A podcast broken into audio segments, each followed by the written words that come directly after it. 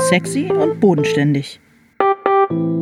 Till Rether und Alena Schröder reden übers Schreiben.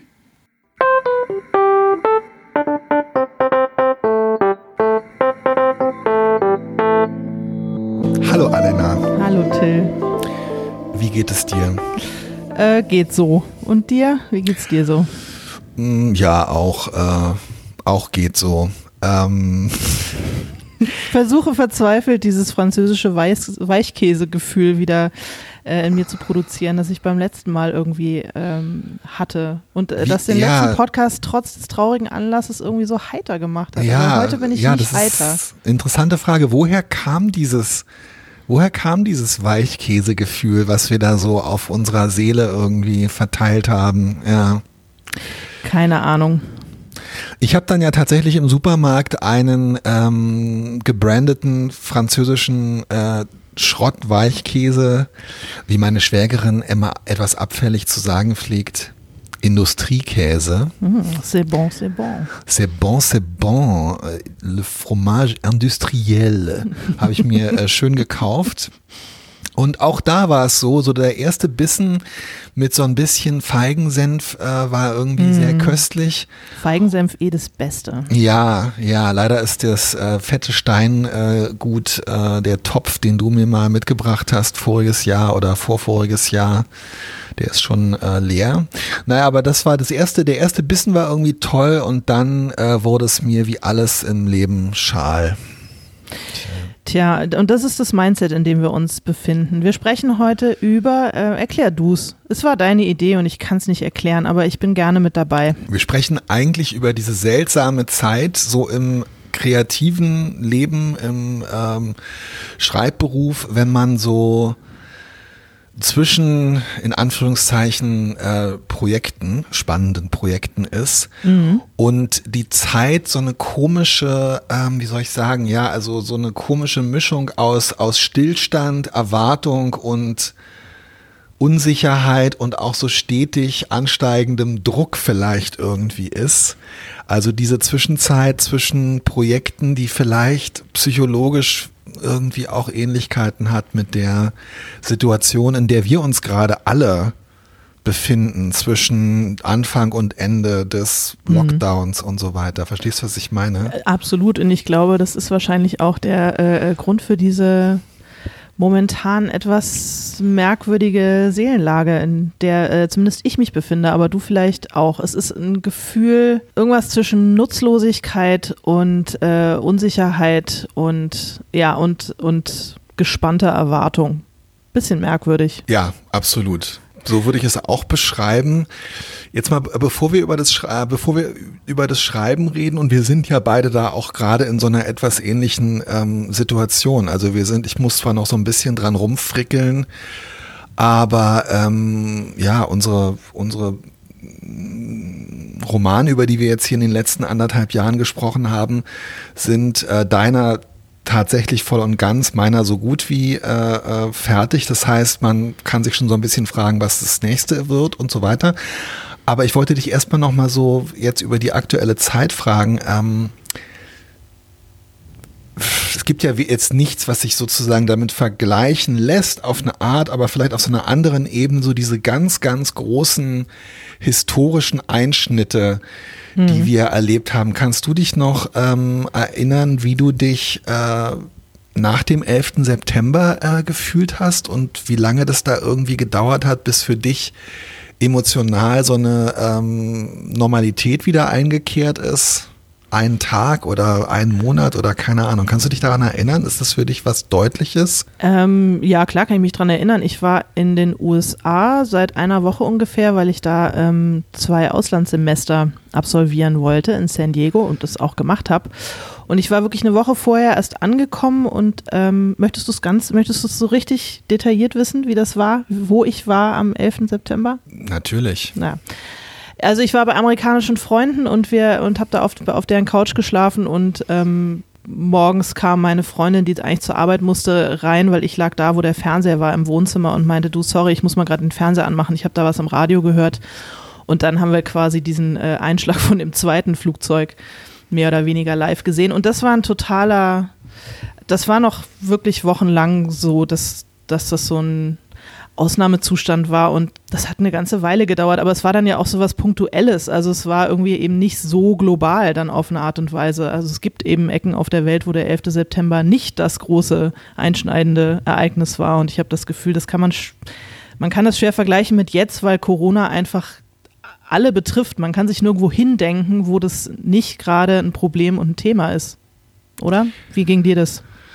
Hast du damals ähm, auch das Gefühl gehabt, dass es mit dir selbst tatsächlich sehr viel zu tun hat? Du warst ja in den USA, dadurch warst du letztendlich ja irgendwie näher dran, aber gleichzeitig natürlich auch, stelle ich mir vor, auf eine bizarre Art und Weise weniger betroffen als die ganzen Amerikanerinnen und Amerikaner, mit denen du da Zeit verbracht hast, weil du ja sozusagen nicht Ziel des Anschlags warst als Zugereiste? Weiß nicht, wie ich das beantworten soll. Ich fand es leichter, auf dieses Ereignis irgendwie mit so einer bestimmten, so einer, so einer Distanz drauf zu gucken und das quasi, wenn man so will, ja. auch eine Journalist. Also das war auch ziemlich genau das, was mein das Vater mir geraten ich, hat, als ich ihn, ich habe ihn dann angerufen, kurz danach ziemlich aufgelöst und habe gesagt, oh Gott, habt, habt ihr das gesehen, was da passiert ist? Und er war ziemlich panisch, ehrlich gesagt. Und dann hat er mir gesagt, ja, jetzt äh, atme aber mal tief durch und jetzt versuch das mal, versuch das mal zu sehen, wie äh, eine Journalistin das sehen würde, die du ja werden willst. Also damals war ich es ja noch nicht. Ähm, tritt mal einen Schritt zurück und versuch mal so von, von außen drauf zu gucken und, und einfach um wieder klar zu werden im, im Kopf und sich von dieser Panik nicht so einhüllen zu lassen. Und das hat mir damals total geholfen. Ich fand es einfacher damals, einen Schritt zurückzutreten und von außen auf die Sache zu gucken und sich dadurch nicht so emotional nicht so tief zu verstricken in diese ganze äh, Sache. Verstehst du, was ich meine? Äh, ja, total, verstehe ich absolut. Ähm, das ist, glaube ich, im Moment auch einfach das, äh, das ganz, ganz große Problem, dass es zum ersten Mal jetzt ein so einschneidendes, negatives Erlebnis ist in, zu unserer Lebzeit, von dem man sich eben wirklich ähm, ja, persönlich auf gar keine Art und Weise äh, frei machen kann, weil es immer natürlich schon so gewesen ist, also wenn irgendwas ganz, ganz Schreckliches oder Grauenvolles äh, passiert, mhm ist, also es gab immer noch so, so, so Rückzugsräume, so weiß ich auch nicht. Ähm ich auch nicht. Aber erzähl doch mal, was, wo, wie, wie war das bei dir am 11. September? Wo warst du? Ich weiß es nicht mehr. Glaube ich nicht. Ich war in Frankreich und hatte ganz, ganz, hatte 41 Fieber und ähm, hatte eine ähm, Luftröhrenentzündung, wovon ich nicht wusste, dass es sowas überhaupt gibt. Ähm, schöne Corona-Vorerkrankung. Mhm.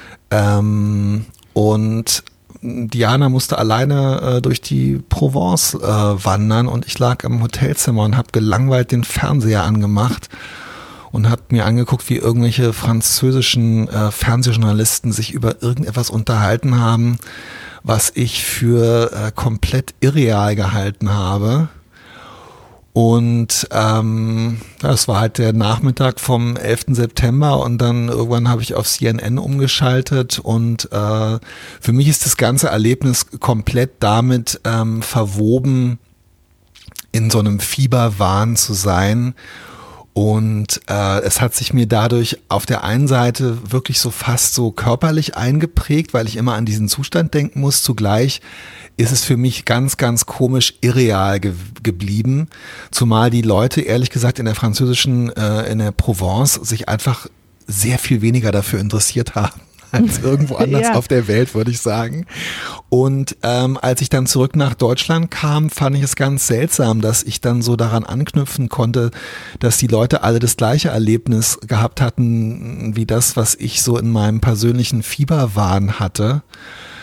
Du und das Ganze wurde noch dadurch irgendwie verstärkt, dass mein Vater und Erika in New York waren und ähm, oh. sich einfach, äh, ich glaube, es hat vier oder fünf Tage gedauert, bis sie sich mal gemeldet haben, obwohl meine Handynummer, es war ja damals noch nicht so, äh, so verbreitet, aber meine Handynummer war ähm, die gleiche Telefonnummer, die wir äh, in, in unserer Wohnung in Berlin-Zehlendorf gehabt hatten. Also es war wirklich leicht, mich zu erreichen. Aber sie waren, glaube ich, erstmal tatsächlich auch so geschockt, dass sie irgendwie nicht daran gedacht haben, ihre Kinder anzurufen. Ähm, aber auch das ist bei mir nicht so richtig durchgedrungen. Das war eher mhm. so eine intellektuelle Erfahrung, dadurch, dass ich halt einfach so wahnsinnig äh, crank war. Ich frage mich, ob jetzt äh, wirklich auch zum ersten Mal, ähm, ob, ob Corona auch deshalb so wahnsinnig, äh, so wahnsinnig äh, einschneidend ist, weil zum ersten Mal was passiert, was eben auch wirklich uns alle, die wir normalerweise von vielen anderen äh, Dingen, Bürgerkriegen, ähm, äh, äh, Verfolgung, äh, allem möglichen nicht betroffen sind. Jetzt passiert wirklich ein historisches Ereignis, dem auch wir uns nicht mehr entziehen können. Das stimmt, nicht. das stimmt. Äh, und gleichzeitig ist es, zwingt es einen zu so einer Passivität. Also man kann ja gar nicht wirklich aktionistisch werden, außer dass man halt irgendwie Klopapier hortet oder Mehl hamstert oder wie auch immer. Es, ja. Das finde ich so, ähm, so bizarr daran, dass im Grunde unsere einzige, also wir, die wir eben nicht äh, im Gesundheitssektor arbeiten, nichts weiter, nichts weiter tun können, als möglichst wenig zu tun. Und ähm, das macht das Ganze irgendwie nochmal so doppelt. Ja, es ist absolut. Ähm, hältst du es eigentlich für möglich, ähm, irgendwann, also ist es, ist es dann was, was dich auch beschäftigt und wo du irgendwie denkst, du müsstest das oder du würdest das in deinem, ähm, ich nenne es jetzt mal dein Schreiben oder in deinem Werk, sagen wir mal in ja. deinem Werk ja. aufgreifen wollen. Es gibt ja durchaus einige Kolleginnen und Kollegen, die sich jetzt schon sehr ähm, ähm, geschmackvoll und so weiter und ähm, auch entschieden oder auch geschmacklos äh, in literarischer Form dazu äußern. Wird es sich auch in deinem Oeuvre niederschlagen? Ähm, jein, das ist, ich habe da tatsächlich drüber jein? nachgedacht. Bei, ja, wow. bei dem, naja, weil es ja auch schwer ist. Also das, was ich als nächstes vorhabe. Ähm, Womit wir endlich beim Thema sind. ja. ja äh, sollte zumindest ein Teil davon sollte in sollte sozusagen in einer nahen Zukunft spielen. Also jetzt nicht 50 Jahre von jetzt, aber so sagen wir mal 10 Jahre von jetzt ausgerechnet. Ähm, und dann kann man ja nicht so tun, als hätte das hier nicht stattgefunden. Also es muss, es muss. Oh, ähm, ja. Ich hätte aber keine Lust daraus, wirklich so ein Thema zu machen oder so. Also ich, ich, ich, ich, ich, ich sehe die Tatsache, dass jetzt ähm, die Corona-Krise literarisch verarbeitet wird, ja schon von ganz vielen mit so einer Mischung aus äh, Abscheu und Bewunderung. weil nichts läge mir ferner, als jetzt aus dieser ganzen Sache in irgendeiner Form Literatur machen zu wollen oder äh, was auch immer. Ich, keine Ahnung. Also toll, wenn man das kann, aber ich, ich weiß auch nicht, irgendwie, ich würde es auch nicht, also ich meine, wenn das, die, diese Bücher werden alle äh, nächstes, übernächstes Jahr erscheinen und über nichts möchte ich mir dann weniger Gedanken machen als über Corona, ganz ehrlich. Ich würde, will nie wieder irgendwas davon lesen, äh, wenn der Scheiß hier vorbei ist, sage ich mal. Ich verstehe, was du meinst. Äh, und gleichzeitig, also ich weiß ja ein bisschen ähm, über deine Grundidee äh, von deinem nächsten Buch und äh, verstehe aber auch, dass ich das hier nicht ähm, dass ich das hier nicht erzählen darf, denn die Wände haben Ohren. Ähm, nee, weil das natürlich irgendwie, wenn man anfängt, sowas zu erzählen, dann klappt es immer nicht und dann macht man es immer nicht. Ähm, aber gleichzeitig ist natürlich ganz interessant, weil äh, wenn du so eine etwas äh, dystopische äh, Sache irgendwie in der Zukunft, in der nahen Zukunft beschreibst, dann eignet sich natürlich äh, die ganz äh, flüchtige ähm, direkte oder indirekte Erwähnung von Corona. Scheiße, ich habe mir ins Gesicht gefasst. Schnell ablecken. Dann eignet sich natürlich so diese flüchtige, direkte oder indirekte Erwähnung von Corona, um sozusagen die Voraussetzungen, die gesellschaftlichen Voraussetzungen geschaffen zu haben dafür, dass. Ja, äh, aber es kommt mir jetzt so billig vor, ja, weißt stimmt, du? du Eigentlich wollte ich das natürlich alles nicht. Also im Grunde, ja, so ich, es sollte ja nur so eine leichte nicht, Dystopie ja. sein. Und jetzt ist aber sozusagen die, die, die Realität ist viel dystopischer als das, was ich mir ausgedacht habe. Deswegen bin ich jetzt so ein bisschen gefickt auf eine Art, was ja, das verstehe. Betrifft. Das ist, äh, ja, ja, ja, ja, ja, ja. ja, okay. Aber immerhin, also mir ist zum Glück vor diesem ganzen äh, Schmodder noch was eingefallen, auf dem ich jetzt rumdenken kann. Also ich fühle mich schon wirklich wahnsinnig nutzlos gerade, muss ich ganz ehrlich sagen, weil ich ja schon auch eher so ein bisschen auf die heiteren Texte ähm, abonniert war und mir dermaßen unheiter ist zumute gerade, dass es mir, dass mir einfach wirklich nichts einfällt, und jetzt kann ich wenigstens auf so einer Buchidee rumdenken, aber auch das, weil ich meine, es gibt ja noch keinen, ich habe das Konzept noch nicht geschrieben, es gibt noch keinen Vertrag, fühlt sich irgendwie auf eine Art an wie so kindliches Tun, weißt Ja, du? Es hat noch so ja, was. Unoffizielles und deswegen glaube ich, bin ich auch so cranky, weil es so, ja, weil ich im Moment eigentlich so ein bisschen, äh, ich, ich, ich waber so rum in so einem luftleeren Raum und weiß nicht so richtig, äh, wohin mit mir. Ja, das kann ich total gut verstehen. Ähm, und ich bewundere ehrlich gesagt Kolleginnen und Kollegen, die das schaffen, sozusagen diesen, also auch diesen leeren, diesen leeren Raum, leer im Sinne von, man sitzt eben nicht da und ähm, hackt irgendwas äh, äh, in den Computer oder schreibt irgendwas aufs Papier und sei es Konzept oder Ideen, sondern diesen Raum, in dem man wirklich was einfach entstehen lässt und in dem man diese Leere sich auch erlaubt. Ich bewundere äh, Kolleginnen, die sich das, äh, die sich das zugestehen können, weil ich auch immer so dieses Gefühl habe, ja gut, also alles, was ich jetzt mache, ist hier so äh, durch die Gegend zu laufen oder im Moment eben nicht, in der Gegend rumzusitzen und so meinen Gedanken nachzuhängen. Das ist Ja, doch keine, genau. das ist doch Das ist ja keine, keine Arbeit. Arbeit, ja. Aber ja, letztlich bleibt mir im Moment gar nichts anderes. Und ja, aber das Problem hatte ich auch schon. Oh, jetzt pickt irgendwie so eine fette Taube die, die Samen aus unserem frisch bepflanzten Balkon. Latsch da drüben. Ist ja nicht zu fassen. Ah, und jetzt kann ich nicht. Entschuldige. ähm, die soll da weg. Entschuldige bitte. Du waren kannst jetzt nicht die? Taubenvergrämung anrufen, weil ähm, ja. Oh, weißt du was? Letzte Woche ist unser, unsere Waschmaschine kaputt gegangen und ich habe einen solchen Horror bekommen, dass jetzt in, in diesen Zeiten, in denen wir uns befinden, kein Techniker vorbeikommen könnte, um unsere Waschmaschine zu reparieren. Ja. Weil, was dann, ey? Stell dir mal vor. Wie sind wir jetzt darauf gekommen? Die Taube war schuld. Lass uns äh, äh, zu, zurück zum Thema. Was war das Thema? Du hast gesagt, dass du dieses Problem äh, tatsächlich auch schon, also mit diesem, diese, äh, diese Lehre zulassen und sich auch mal Gedanken machen, dass du das offenbar auch schon bei deinem Buch davor hattest, dass du den, das Gefühl hast, äh, solange du überlegst oder so, hast du, Arbeite ich arbeitest du gar nicht richtig.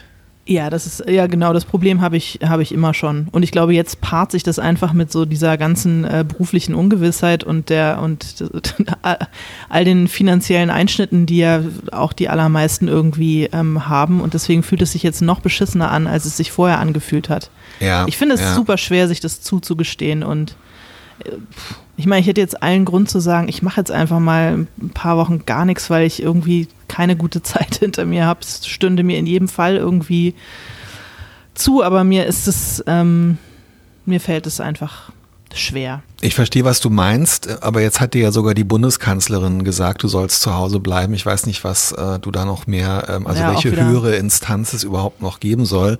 Andererseits glaube ich, ist viel mehr, kann ich mir vorstellen, ja. sie hat also gesagt, ich mein, bleib zu Hause, aber sie hat nicht gesagt, Alina, hör auf zu arbeiten und Geld zu verdienen. Das hat sie nicht gesagt. Ich habe das so verstanden, aber gut. okay, Ähm, na gut, okay. Es ist halt, ja, naja, aber dieses, es ist dieses, äh, dieses, diese alte Binsenweisheit von die Arbeit gibt mir Halt. Ähm, das ist natürlich einfach was wahnsinnig Wichtiges, was jetzt wegfällt und was aber finde ich tatsächlich, also in deiner Situation ist es jetzt besonders, einfach weil du wirklich besonders harte Monate hinter dir hast und weil ähm, Corona da besonders äh, reinhaut. Aber gleichzeitig finde ich diese Binsenweisheit, die Arbeit gibt dir halt, die Und merke geh ich halt. und geh halt, aber finde schon auch so psychologischen Halt, die merke ich nie deutlicher, als wenn ich fertig mit einem Buch bin zum Beispiel. Dann merke ich schon Ja. so, ähm, also wir haben letztes, wir haben vor einigen Wochen darüber gesprochen, dass man sich so diese Anerkennung dann nicht so richtig zollt und nicht so diese Freude erlaubt und so. Mir geht's aber schon auch so, dass ich dann merke, also es ist einfach so unglaublich super, finde ich, am Bücherschreiben, wie sehr es einem so den, den Alltag strukturiert. Also Ja. noch viel mehr, finde ich, als dieses journalistische Schreiben, was ja oft, finde ich, so, so ein bisschen abgehackt und so ein bisschen fragmentarischer ist. Und da muss man hier eigentlich noch mal anrufen und dann gelingt es nicht. Da muss man wieder einen Tag warten, dann braucht man eigentlich noch irgendeine Quelle. Und, ja, und beim meistens Schreiben ist zu viel auf einmal oder ja, gerade gar genau, nichts. Ja. genau. Und bei dem Schreiben entsteht, wenn man sich dann so ein bisschen an den Prozess gewöhnt hat, ähm, entsteht einfach ja fast so eine, also zumindest von der von der äußeren Form her finde ich so eine Routine, dass man halt Mhm. ungefähr weiß, wann man was erreichen muss und man weiß, man kann noch mal zurückgehen und kann sich die Sachen noch mal ähm, in Ruhe angucken. Das kann man ja beim journalistischen Schreiben auch in den allerseltensten Fällen. Und ich finde, das ist einfach, also ich muss wirklich sagen, ich bin echt es ist auch der Grund, warum ich, glaube ich, so, so regelmäßig äh, und vergleichsweise viel geschrieben habe an längeren, langen Texten in den letzten Jahren. Ich bin echt süchtig geworden nach diesem Gefühl, diese klar umrissene Aufgabe zu haben. Dann und dann muss es fertig sein. Es ist aber Gott sei Dank nicht nächste Woche und nächsten Monat, aber es ist auch nicht in anderthalb Jahren. Also es ist in Sichtweite und es zwingt mich jeden Tag eine bestimmte ein bestimmtes Ziel zu erreichen. Ja. Boah, wie Ja. erleichternd ist das. Ja, das stimmt. Und eigentlich sind wir doch jetzt gerade in der Phase, die du am allerliebsten magst, nämlich du hast was fertig. Ja. Das nächste ist schon äh, Ja. klar, äh, der, die Verträge sind da, die, es Ja. ist schon ein Teil der Kohle da, aber du musst es noch nicht sofort machen. Eigentlich müsstest du doch gerade äh, im totalen Paradies sein, gedanklich. Ist das nicht deine schönste Zeit immer? Hast du das nicht immer behauptet? Ja, das habe ich behauptet und ich glaube, dass es wahrscheinlich wirklich, also ich glaube, dass es eine Behauptung ist, weil das, ähm, ja, es gibt so ein flüchtiges Gefühl, das hat sich diesmal aber halt überhaupt nicht eingestellt, weil sozusagen die, die Verträge kamen, als wirklich gerade so die ersten zehn Tage der, ähm, des häuslichen Lockdowns waren und man gerade dabei war, sich so Gedanken zu machen, hey, naja, und jetzt ist es so, ähm, ich habe natürlich auch so das Gefühl, ich hänge äh, ich total in der Luft und ähm, habe eher so das Gefühl, äh, ja, wie geht es jetzt? Äh, also dadurch, dafür, dass ich mich selber sozusagen dann auch in dieser, also ich, das ist schon auch eine schöne Phase, weil ich mich dann auf diese Routine und diesen Halt freue. Aber dafür, dass ich mich, äh, dass ich meine eigene Freiheit dann in diesem Halt und in dieser Routine finden kann, muss dieser Halt halt auch wirklich richtig ein Halt sein. Und im Moment habe ich halt das Gefühl, der ist so, dadurch, dass man nicht weiß, wann erscheinen Bücher jetzt überhaupt, werden sie verschoben, erscheinen sie jetzt eine Weile hauptsächlich als E-Book, ähm, ändern sich Programme nochmal. Ich habe da nichts gehört, ich habe keine Signale, ich, es klingt alles total gut, aber Natürlich wissen wir alle, du musst ja nur, also es ist natürlich völlig klar, dass im Moment alles unsicher ist. Und da finde ich es halt dann auch schwierig, ähm, in mir selber diesen, diesen Halt durch dieses Arbeitsritual zu produzieren. Und hast du inhaltlich manchmal das Gefühl, dass du denkst, scheiße, wen, also wen soll das noch interessieren, was ich da jetzt vorhabe? Who cares? Ich meine, angesichts dieser globalen Katastrophe? Oder kannst du das von dir weghalten, diesen Ich Gedanken? kann das einerseits von mir weghalten und andererseits, ähm, ich weiß nicht, ob ich das hier schon mal erzählt habe im Podcast, darum weiß ich nicht, ob ich mich wiederholen möchte, was ich ja nie tue. Ich äußere mich ja immer sehr kurz und präzise. Ja, ja. Fast so, dass man oft gar nicht mitkriegt, dass ich überhaupt was gesagt habe. Ja, finde auch, du solltest ein bisschen ausführlicher sprechen. Ja. Die beiden Bücher, an denen ich gerade arbeite, handeln leider von Themen, nämlich von Depressionen und häuslicher Gewalt, von denen ich fürchte, dass sie eine gewisse Dauerbrenner-Relevanz auch im nächsten Jahr haben werden. Ja, Und leider ja. Eher das Gefühl habe, ach du Scheiße, ey, äh, ist es jetzt nicht gerade auch alles ein bisschen zu nah dran und ähm, boah, bist du jetzt nicht auch, also es ist, ja, es ist schwierig. Es ist einfach, es Aber ist so Beispiel, oder so also- schwierig. Aber wirst du in deinem nächsten Danowski, wirst du Corona erwähnen? Also wird es in, in diesem Plot in irgendeiner Form vorkommen? Ach du Scheiße. Das ist ja interessant. Das ist wirklich eine, das ist wirklich eine, ähm, das ist wirklich eine Frage, die ich mir noch nie gestellt habe. Wobei das absurd ist, dass ich sie mir nicht gestellt habe, weil die, die, die fünf Bände spielen ja, die ja jetzt bis jetzt erschienen sind, spielen eigentlich immer in so Realzeit. Also spielen echt so in der totalen unmittelbaren Gegenwart und Ja, eben, das meine ich. Man kann es ja, Ja. nicht, man kann nicht so tun, als hätte es nicht stattgefunden. Aber ich habe, ähm, Oh, das würde mich auch interessieren, wie, wie Simone Buchholz das zum Beispiel macht und so, wobei Simone ja sehr ähm, eine sehr starke Verfechterin dieses äh, kontrafaktischen Erzählens, wie sie das nennt, ist. Ja.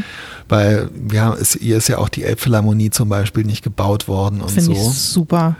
Also das kann ich mir, ja, also ich glaube, dass ich eine gewisse Freiheit dadurch habe, dass ich das bisher relativ in Realzeit erzählt habe, aber dadurch, dass jetzt ähm, dann zweieinhalb oder fast drei Jahre kein Danowski erschienen ist, wenn der nächste kommt, ist sozusagen so eine Lücke. Das heißt, es könnte jetzt ähm, der Danowski auch 2019 spielen oder so. Hm. Also er müsste nicht 2020, 21 spielen. Und ganz ehrlich, im Moment glaube ich auch, dass ich äh, diese, dass ich das ähm, nutzen werde und dass ich ihn im Jahr, der letzte spielt, glaube ich, 2017, 18 und ich glaube, der, der jetzt kommt, wird 2019 spielen und nicht 2020. Trotzdem eine schwierige Frage, oder? Finde Ja, ich. weil dann müsste man natürlich jetzt wirklich richtig äh, gezielt auch so eine Art, also ein Corona-Krimi schreiben und da finde ich auch wirklich die Frage, ähm, ja, ähm, möchte man das, äh, kann man das? Ähm, Du hast ja im Grunde schon den solchen Krimi ähm, geschrieben in deiner ja, ja, unendlichen, stimmt. unendlichen Weisheit. Hast du ja im Grunde, bist du der Camus unserer Zeit. Ja, ja, es stimmt. Ja, das stimmt. Es freut mich, dass es, äh, dass du es, äh, dass, dass du das aussprichst, was, äh, was ich schon lange Was denke. du schon lange weißt. Ja. Ja. Es ist nur eine vage Ahnung gewesen, aber jetzt weiß ich es. Ähm, ja, aber es finde ich schön, dass äh, du live hier im Podcast ähm, mir, äh, mir Fragen stellst, die ich mir längst hätte stellen müssen. Ich bin total, ich bin total froh, dass ich dich mal aus der Reserve locken konnte. Äh, Du lockst mich ständig aus der Reserve. Das ist der, der einzige, der einzige Ort, wo ich überhaupt jemals aus der Reserve komme. Was heißt das eigentlich? Das auch der eine richtige, kommen. ist eine richtige Wolf Schneider Redewendung. Ja. Oh Mann, ey, wir haben echt diesmal irgendwie nicht so richtig was zu erzählen, wobei ein bisschen schon, oder? Doch. Hey, wir wollten doch auch noch darüber, wir wollten doch auch noch über den Mauerfall sprechen. Wo warst du, als die Mauer fiel? Wer meinst du, unsere Kinder werden diese Zeit so als, wie war das bei dir, als Corona war? Wo warst du? Naja, wo wird man gewesen sein? Zu Hause. Ähm, wie werden unsere Kinder wohl, wenn sie erwachsen sind, über diese Zeit sprechen? Ich glaube, sie werden es irgendwie als ganz schön in Erinnerung behalten. Ja, also meine Kinder haben heute gesagt, äh, weil wir, ich meine, das wird interessant sein, wenn man sich das hier in fünf Wochen anhört, weil ähm, Diana hat heute so ein bisschen darüber philosophiert, dass sie sich vorstellen könnte, in Hamburg gibt es ja noch so Maiferien, also nach Pfingsten ist eine Woche frei, dass sie meinte, dass sie sich vorstellen kann, dass es in fünf Wochen, dass dann oder in sechs Wochen, dass dann vielleicht die ähm, die äh, die Schule noch mal so sechs Wochen äh, unter bestimmten Voraussetzungen wieder aufgemacht wird. Und da meinten die Kinder, das fänden sie eigentlich perfekt, jetzt noch so fünf Wochen nichts und dann noch mal so sechs Wochen Schule oder so. Du, es, ich finde es wirklich absolut unvorstellbar und da versagt auch, das ist auch ein Grund, warum ich irgendwie keinerlei Interesse habe, mich dazu ähm, schriftstellerisch in Anführungszeichen zu äußern und eigentlich auch schon nicht journalistisch. Ähm, mir versagt total meine, meine Fantasie, mir vorzustellen, wie die Kinder das in Erinnerung behalten werden. Also ich habe den Mauerfall, der ja sicherlich, ähm, was für jetzt so die Auswirkungen auf das tägliche Leben anging, wesentlich, wesentlich, wesentlich unvergleichlich viel mehr verändert hat als der 11. September und der ja aber ein völlig anderes Ereignis war als, als Corona, den habe ich, ähm, ja, äh, den habe ich damals so ein bisschen so erlebt, äh, dadurch, dass ich äh, zwar aus Westberlin war, aber äh, gerade mein Praktikum in Hamburg angefangen hatte bei Brigitte, dass ich die ganze Zeit so ein bisschen ähm, so, wie soll ich sagen, ja, dass ich so daneben gestanden habe und es nicht so, Hm. dass es irgendwie nicht so an mich rangekommen ist und dass ich auch darunter so ein bisschen gelitten habe, dass ich diese Euphorie und diese Freude und diese Rührung und so nicht empfinden konnte. Und ähm, ich habe das als so mein persönliches Versagen empfunden damals. Und ich glaube, dass dieses Gefühl, dass das hier irgendwie äh, nichts mit einem zu tun hat, das hat, kann, glaube ich, wirklich niemand haben. Ja. Hm. Und auch unsere Kinder nicht.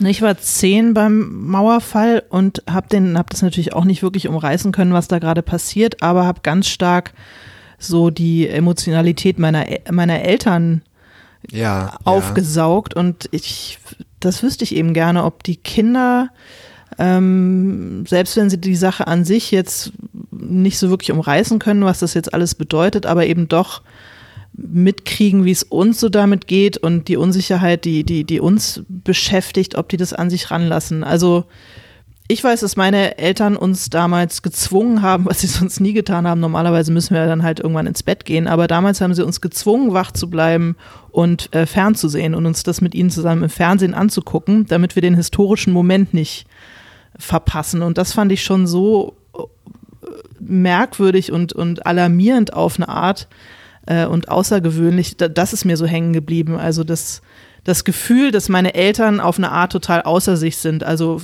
äh, angespannt, aber auch total emotional und glücklich, aber eben auch angespannt. Im Nachhinein weiß man ja auch, dass es hätte ja auch alles total schief gehen können am, am 9. November. Das äh, hätte ja auch sein können, dass irgendwer anfängt, da rumzuschießen oder dass die das russische Panzer auffahren oder was weiß ich.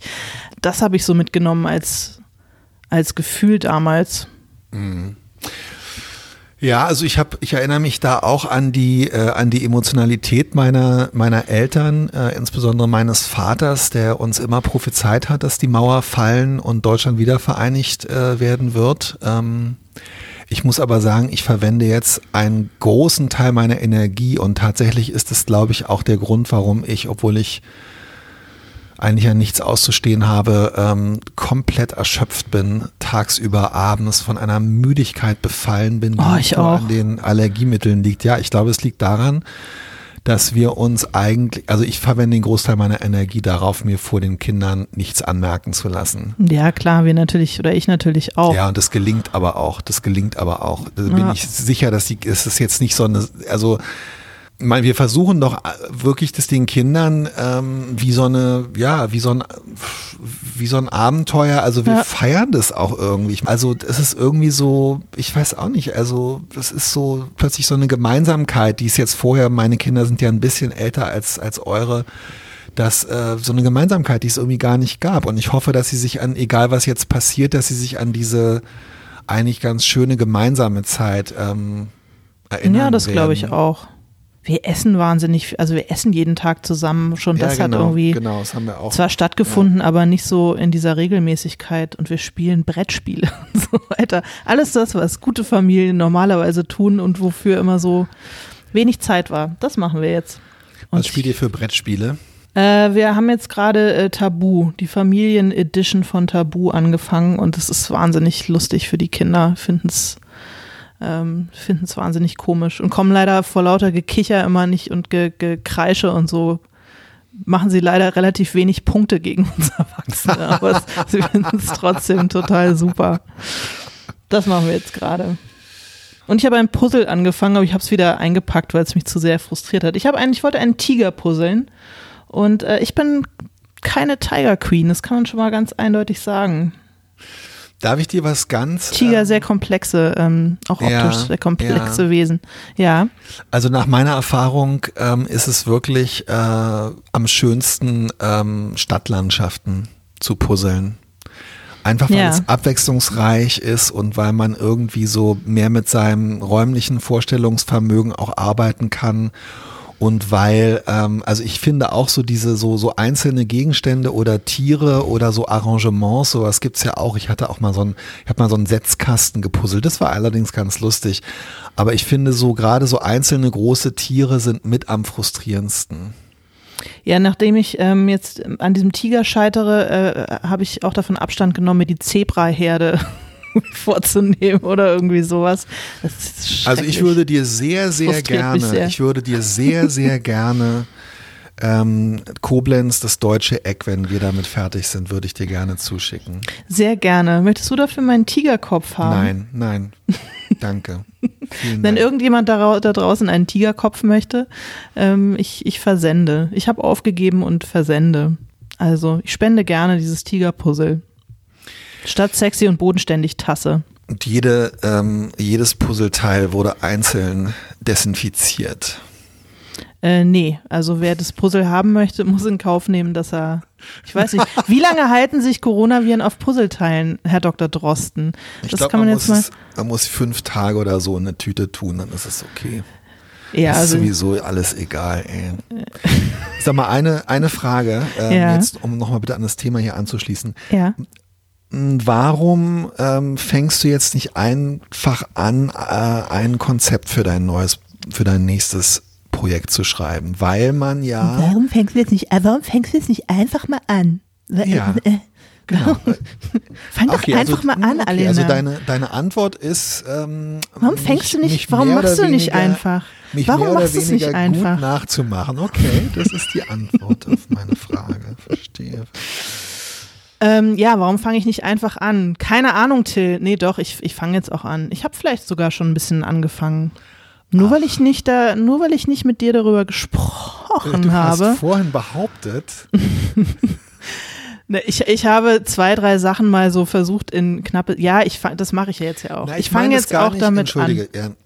Ich meine es auch überhaupt nicht in disziplinierender irgendwie Absicht, nur weil mhm. ich halt tatsächlich selber finde, dass in dem Moment, ähm, das war dieses, wo wir letztes Mal über diesen bescheuerten äh, äh, äh Modebranchen-Spruch Fake it till you make it, das finde mhm. ich schon auch gerade in dieser Zwischenphase eigentlich ganz interessant, weil in dem Moment, wo man sich hinsetzt, also wenn ich mich wirklich nicht mehr ertrage in diesem, oh, ja, ich, äh, ja, ich lese noch mal, ich guck mal und ich, ich weiß noch nicht so genau, wenn ich mich in diesem Zustand des äh, Gedanken finden und ähm, nicht mal ertragen kann, dann setze ich mich hin und fange an, das Konzept zu schreiben und wirklich auch erstmal so zu tun, als wüsste ich schon.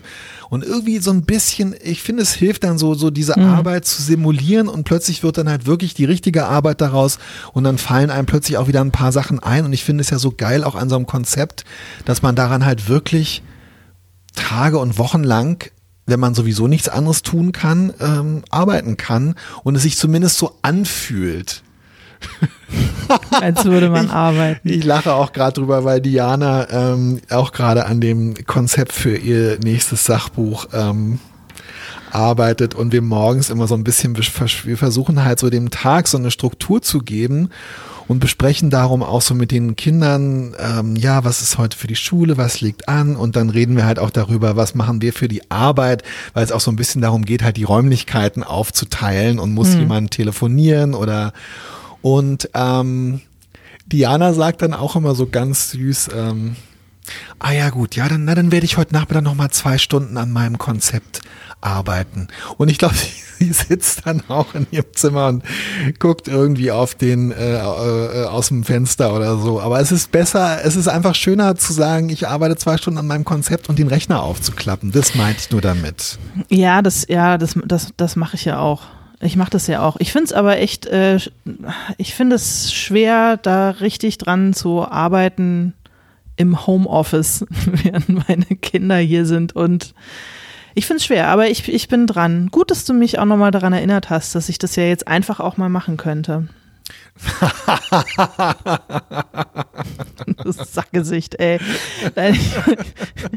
Ich, ich, ich mache ja schon. Oh Mann, ey. Werde ich je wieder, wir, wir müssen einfach, solange ich ähm, äh, irgendwie Bücher schreibe, mindestens so lang äh, äh, brauche ich diese Freundschaft zu dir, Till, weil ich weiß gar nicht, ob ich je wieder irgendwas anfangen und fertig kriegen werde, wenn du nicht ab und zu, wenn du nicht ab und zu deine Mindgaming-Skills an mir aus, austestest, ey. Ich glaube viel, ja, ich habe ja, dieser ganze Podcast wurde ja nur dafür äh, äh, erfunden, um dich irgendwie um mich fertig kontrollieren zu, zu können in deinem Arbeits- und Schreibprozess. Und ja. ich meine, wir, also ganz Ich bin ehrlich, nichts wir, ohne dich. Wir können auch niemals mit diesem Podcast, das geht ja in beide Richtungen, ähm, wir können niemals mit diesem Podcast aufhören, weil mir, glaube ich, ohne den Podcast jede Struktur fehlen würde, um, ähm, um überhaupt nochmal ähm, weiterzumachen oder so. Ja, we weißt du, was das Bittere ist, dass ich echt am Wochenende dachte, oh Gott, diese nächste Woche, ich muss die erfüllen mit irgendwas Sinnvollem, sonst fühle ich mich wieder so schlecht. Und ja, ich könnte natürlich mit meinem Konzept mal anfangen. Und dann ist mir eingefallen, ah, ich bin ja Montag mit Till zum Podcasten verabredet. Super sinnvoll. Danach muss ich das ja ein bisschen schneiden und so. Und schon sind wieder ähm, ein, zwei Tage rumgebracht mit irgendwas ja. halbwegs Sinnvollem.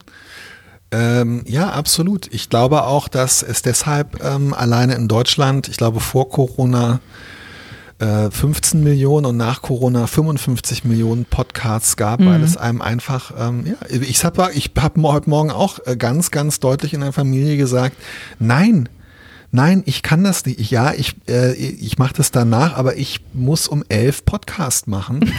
Und mittlerweile ist es auch so weit, dass, äh, dass niemand es auf eine Art mehr in Frage stellt, obwohl es ja ein völlig willkürlich von uns beiden aus der Luft gegriffener Termin ist. ja. Ja, aber äh, ja, so, so schafft sich halt jeder seinen sein Dingsbums. Oh Mann, ey, mir fallen nicht mehr mehr Wörter ein. Deswegen kacke ich auch so ab beim Scrabble, weil, weil diese ganze Corona-Scheiße mir echt das Hirn einfach zerbröselt. Ich, mir fällt nichts mehr ein. Ich bin irgendwie dun. Ich kann nur noch schlafen. Ich könnte den ganzen Tag schlafen. Das ja, ist echt auch, verblüffend. Ich auch, ich auch. Ja, mir tun gerade die Leute wahnsinnig leid, die nicht schlafen können, weil also ja. wenn es diese Fluchtmöglichkeit in Morpheus Arme nicht gäbe. ja. Ähm, Alkohol, Stichwort. Ähm, wie sieht's damit bei dir aus? Äh, ja, also ja, so sieht's bei mir da äh, aus. Aber bisher nur abends. Ich finde es auch ehrlich gesagt gar nicht so. Also ich finde, es ist äh, auch ein schmaler Grad zwischen, äh, yay, wir trinken uns jetzt schön immer abends unser Weinchen und der Frage, wie gut das eigentlich ist. Also erstens ist zu tun und zweitens da so ein Lifestyle, so ein Krisen-Lifestyle-Ding äh, draus zu machen mir schmeckt es auch irgendwie nicht mehr, muss ich sagen. Also, weiß ich auch nicht. Wow, das ist echt deprimierend. ich glaube, das war das, ich glaube, das, das, war das deprimierendste, was ich jemals im Podcast gesagt habe. Und ich glaube, ich habe nie so sehr meine oh. Seele geöffnet, wie gerade in diesem, in diesem düsteren Moment. Aber hast du, vielleicht sind es Corona, vielleicht sind es Corona-Symptome. Verlust ja. des Geschmackssinns, weißt du? Nee, nee, nee, nee. Also ich ähm, genieße auch gerade hier noch den Schaumstoffgeruch meines Mikrofonaufsatzes und ähm, es, ich bin eigentlich so ein bisschen sozusagen, glaube ich, schon eine Stufe weiter da als ihr, weil ich dann so denke, warum mache ich das jetzt eigentlich überhaupt? Es, es schmeckt mir nicht mal mehr und ach, irgendwie, also ich fange an und das ist, glaube ich, ein bisschen so ein, so ein Problem. Ähm, ähm, und was auch ein Problem an der Corona-Zeit ist, dass sich, glaube ich, aufs Schreiben auswirkt. Also ich kenne vom Schreiben dieses Gefühl von sich selber genervt zu sein mhm. und die eigene Stimme im Kopf und die eigenen Wörter nicht mehr hören und nicht mehr sehen zu können. Und ähm, ich merke äh, an Corona, dass ich dann eben auch von meinen Verhaltensweisen zum Beispiel, ja, schön, jetzt machst du dir wieder einen Rotwein auf, ja, Also irgendwie, dann bin ich bin dann genervt und dann schmeckt es mir auch nicht mehr. Und ich meine, deshalb habe ich mir auch gestern äh, aus Dafke die ähm, äh, äh, wirklich 32 Jahre alten Koteletten abrasiert. Weil Jetzt zeig doch mal. Weil ich, ich sehe aus wie immer. Ich konnte das irgendwie, ähm, ich konnte meine Fresse einfach nicht mehr sehen und es geht mir, also es geht, ich gehe mir selber halt auf die Nerven. Es ist so ein bisschen so eine übersteigerte Version dessen, wie ich mich auch manchmal beim Schreiben beim Schreiben fühle. Aber was macht es mit dir, dass quasi das halbe Internet scharf darauf ist, dich ohne Koteletten zu sehen? Und jetzt sitzt du hier im Skype mit Kopfhörern, großen Kopfhörern ja. auf, sodass nicht mal ja. ich es sehen kann. Ich dachte eigentlich, ich bin jetzt, werde dieses Privileg genießen, aber. Offenbar. Ja, aber das ist halt auch einfach so eine Sache, wo ich auch schon, also ich wollte das ja nur, um halt so eine, glaube ich, äh, anschlussfähige Corona-Seelenlage zu illustrieren, teilen. Man muss halt auch sagen, dass es nicht mehr so wahnsinnig viele anderes Facial Hair gibt, was du dir, was du dir entfernen könntest. Ja, genau. Ähm, mein, mein Vollbart war noch zu analogen Zeiten und ähm, also diese Koteletten waren schon sehr identitätsstiftend für mich als äh, 19-, 20-Jähriger, muss ich sagen. Und ähm, jetzt sind da drunter halt so also ich muss sagen, ich möchte mich einfach selber jetzt zurückziehen in diese paar Quadratzentimeter blasser Haut. Das ist einfach Mhm. das letzte Refugium und das möchte ich nicht zeigen. Darum habe ich auch die Kopfhörer Okay, verstehe. jetzt auf. Ich habe ernsthaft überlegt, ob ich mir nochmal diesen äh, Aubergine-Ton in die Haare tönen soll, den Geil. ich irgendwie so mit äh, 1920 irgendwie wahnsinnig hot fand. Ja, mach doch, mach doch. ey, Stuff, weil es sieht ja eh kein super. Schwein. Mach doch. Ja, schöne Regression. Ja, wieder ein bisschen so Haar Und den Pony, sie doch auch Haartönen-Experimente den Pony machen. schneiden, den ich 1995 hatte. Ja, aber ich weiß nicht, ob das meiner Ehe gut tun wird, wenn ich das mache. da habe ich möglicherweise ein bisschen, den Mund ein bisschen zu voll genommen, weißt du? Okay. Aber mal Ja. gucken. Wenn du ihn dir nochmal schneidest, dann denke ich nochmal drüber nach. Wie gesagt, also ich habe da nichts mehr, was ich da, ähm, was ich da, was ich da schneiden könnte. Also insofern. Äh, Na gut. Das ist genauso dieses, diese ganze Corona-Scheiße, das lappt auch alles so ins Körperliche und wie du weißt, ist das wirklich was, was mir überhaupt nicht behagt. Insofern, ähm, je weniger man andere Menschen umarmen ähm, und, und äh, herzen kann, desto, desto näher kommt man irgendwie wieder der eigenen Körperlichkeit. Körperlichkeit. Und dafür verfluche ich, verfluche ich dieses Virus. Das ist ein schöner Schluss. Lass uns an dieser Stelle ähm, Das Virus verfluchen, das genau. Virus verfluchen. Lass uns, lass uns einfach aufhören mit Ja, dem ganzen ich umarme Scheiß. dich ähm, virtuell Ich dich auch. und spirituell und ähm, wir nehmen die nächste Folge dann morgen um elf auf oder wir haben es zumindest unseren Familien. Unbedingt. Tschüss. Tschüss.